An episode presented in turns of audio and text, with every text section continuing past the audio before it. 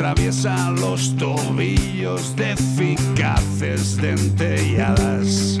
Si maulla por las noches, por amor desesperada, no son cosas de felinos, es el hombre y sus chorradas. No te metas en más foros donde todos saben nada. No te creas los consejos Caso a tus instintos, aquí no valen de nada. No son cosas de felinos, es el hombre y sus chorradas. Consulta con Ana Anglada. ¿Cómo estás, amore? Muy bien, por aquí. Estábamos, estábamos diciendo cuando estábamos escuchando las sintonías, eh, le decía yo a Zamorano y a, y a Iván Cortés, digo, a Anglada le damos una- un poquito de cancha y se hace dos LPs.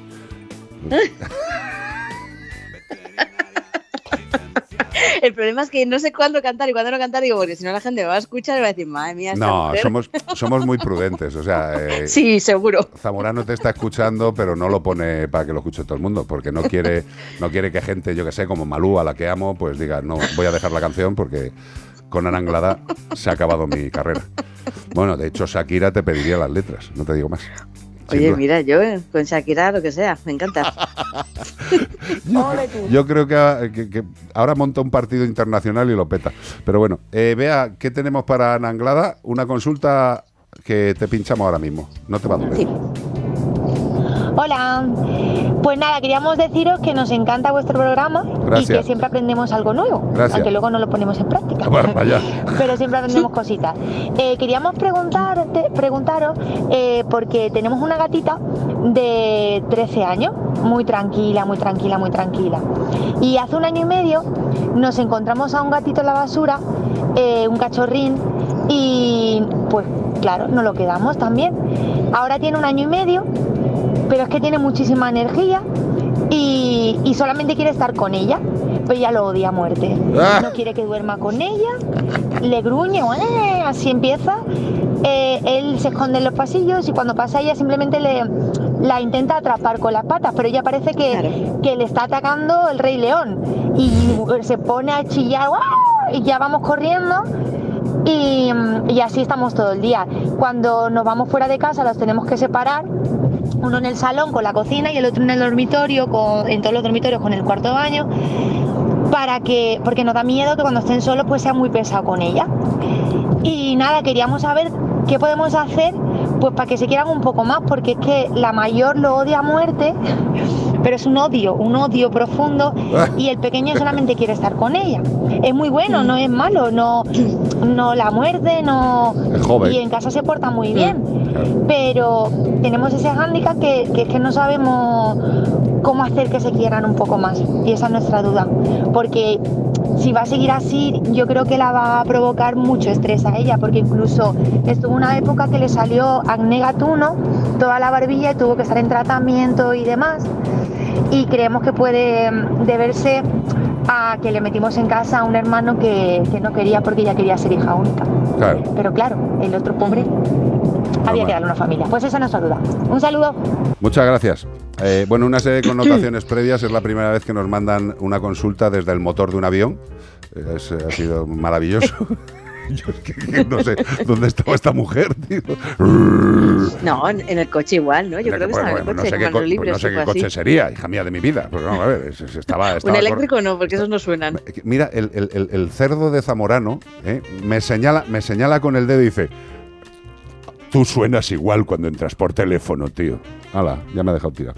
Bueno, eh, Ana Anglada, ¿qué le podemos decir a esta gente maravillosa que nos felicita, que dice que nos escucha, que aprenden mucho, pero no lo ponen en práctica? Eh, entonces, eh, está bien. Con lo cual, lo que le digamos, van a aprenderlo, no sé si lo pondrán en práctica, es broma, ¿eh? Eh, claro, Ya. una hembra de 13 años y un gatito de año y medio, pues es como si ahora mismo a mí me metes, eh, no sé, a tres bailadores de flamenco en casa y me insisten en que baile con ellos.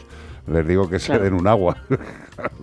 ¿Qué hacemos? Claro, el, el tema, el tema es que eh, eh, primero habría, habría que hablar con ellos y que nos explicaran bien cómo fue, el, eh, cómo les juntaron, cómo fue la presentación, porque claro, eh, es lo que tú dices, si de repente se te meten unos bailadores en casa de repente, Claro. pues, pues a saber, ¿no? Entonces, hablar con ellos, ver cómo ha sido la presentación, ver cómo se puede solucionar y cómo se puede mejorar, cómo ahí está el- todo el tema del enriquecimiento ambiental. Dice que el gatito lo que hace es que la caza, al final es un gatito, es un cachorrete de año y medio. Claro. eh, mm, tiene la energía a, a tope y entonces además está haciendo eh, comportamientos de caza que son naturales en los gatos entonces todo eso habría que eh, estimulárselo de otra forma además que la gatita sea de 13 años o sea una gata de 13 años sí que es verdad que ya es una gata eh, senior pero eh, que a lo mejor esté más tranquila de lo normal también nos puede indicar que tenga algún problema. Ajá. Y ese problema, si encima me viene un gatito de año y medio a tocar las narices,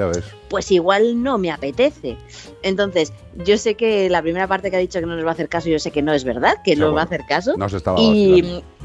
claro, y que nos va, y que, a ver, yo lo de que le diría es, lo primero de todo, ver que esa gatita de 13 años no tenga nada, no tenga ningún problema, in- incluso una artrosis que pueda tener Ajá. que diga, joder, de repente me duelen los huesos, tengo que salir corriendo porque viene esta cabra loca a por mí y me, me duele todo, entonces directamente le bufo y el otro gato, pues bueno, pues así consigo que no me haga, que no me moleste Pa- tanto. páralo un momento Eh, aquí, Ana, porque es que eso, eso que estás diciendo es tremendamente importante.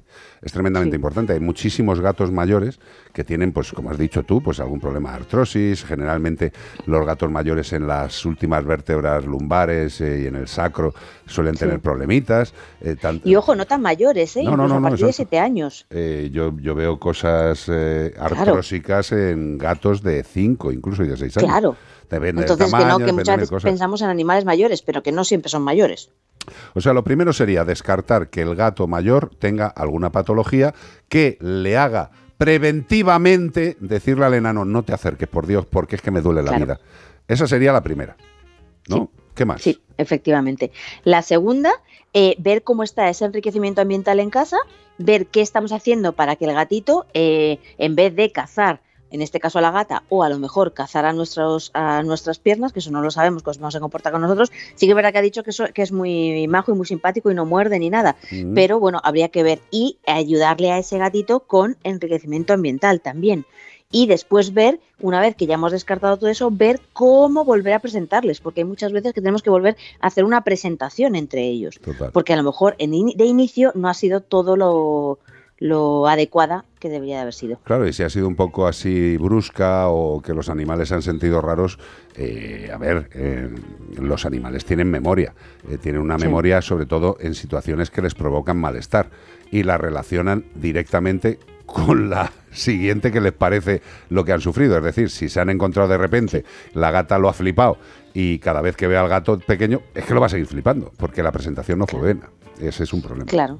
Supuesto. Efectivamente, y encima si la gata sale corriendo y el otro dice, ¡guau! Esto es jauja, vamos a salir corriendo a jugar. Claro. Claro, entonces ya le hemos liado. Eso es como cuando una persona eh, adopta un, un cachorrito de perro y lo lleva al parque, eh, y lo suelta, ¿sabes? O sea, lo, lo suelta, Sí. el perro se pone a correr, el dueño le empieza a llamar, el perro todavía no sabe ni qué carajo quiere decir ese señor diciendo esa palabra, porque no ha aprendido el nombre, y claro, tú ves al, al dueño allí en el parque, ¡Toby, ven aquí! Y, el perro pues, no sabe ni que le están hablando a él. Pero es que eso luego se, Claro. se- se empeora todavía cuando el dueño ya, hasta las polainas de llamar a Toby, va corriendo hacia Toby. Y Toby dice, "Ah, vamos a jugar, vamos a jugar. Y, empieza a esquivarle. Empieza a esquivarle. Y el dueño se cabrea cada vez más. Y cuando llega el perro, definitivamente, porque le apetece, no porque haya entendido nada, se acerca al propietario y muchos propietarios le dan un cachete. Efectivamente. Y el perro le dice, echa la bronca. Y el perro dice, ah, entonces, cuando dice esa palabra y, y- y- se acerca, yo lo que tengo que hacer es escaparme, porque me va a pegar. O sea, Claro. hagamos las cosas bien. Que todo lo que hacemos desde el principio de la relación es fundamental para el resto de su vida. Y lo que dice, y lo que dice Ana Anglada, estoy seguro que le está flipando a mucha gente, sobre todo lo de tener que representarles otra vez, no representarles soy su representante, sino volverles a presentar. Esto es muy importante, Justo. ¿correcto? Sí, sí, Bueno, sí, sí. pues es nada. así. Así que que nos hagan caso. Exacto. Eh, oye, otra cosa te tengo que decir, no me mandes, por favor, vídeos, vídeos como me mandaste el de ayer, ¿vale? O sea, una persona como yo... Explícalo un poquito que la gente se va a asustar. Claro. No, no, no, no, no es nada raro. Me mandó cómo estaban haciendo unos calamares a la romana para hacerse un bocata calamares. Pero claro, unos calamares hechos Pero por con un- pan de masa madre.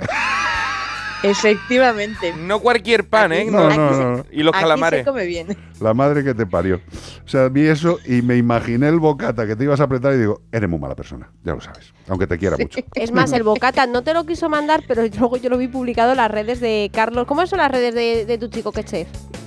Arroba Chef Carlos Ruiz. Arroba chef Carlos Ruiz, luego subió la fotito del vídeo del bocata calamari. No, no, no, no ya Digo, Ana no lo ha mandado, pero lo hemos visto. Ya ¿eh? hablaré yo con Carlos. Digo, no, deja de colgar los bocatas de calamares en la red y mándalos por eh, la red que quieras, hombre. Dígame usted. Pues estaba muy rico. eh, oye, ya lo sé, ¿Qué? cómo no va a estar ricos. Que gracias, amore. Que muchos besos. Un besito muy fuerte. Adiós, cielo, adiós, adiós. adiós. Adiós, chao, chao.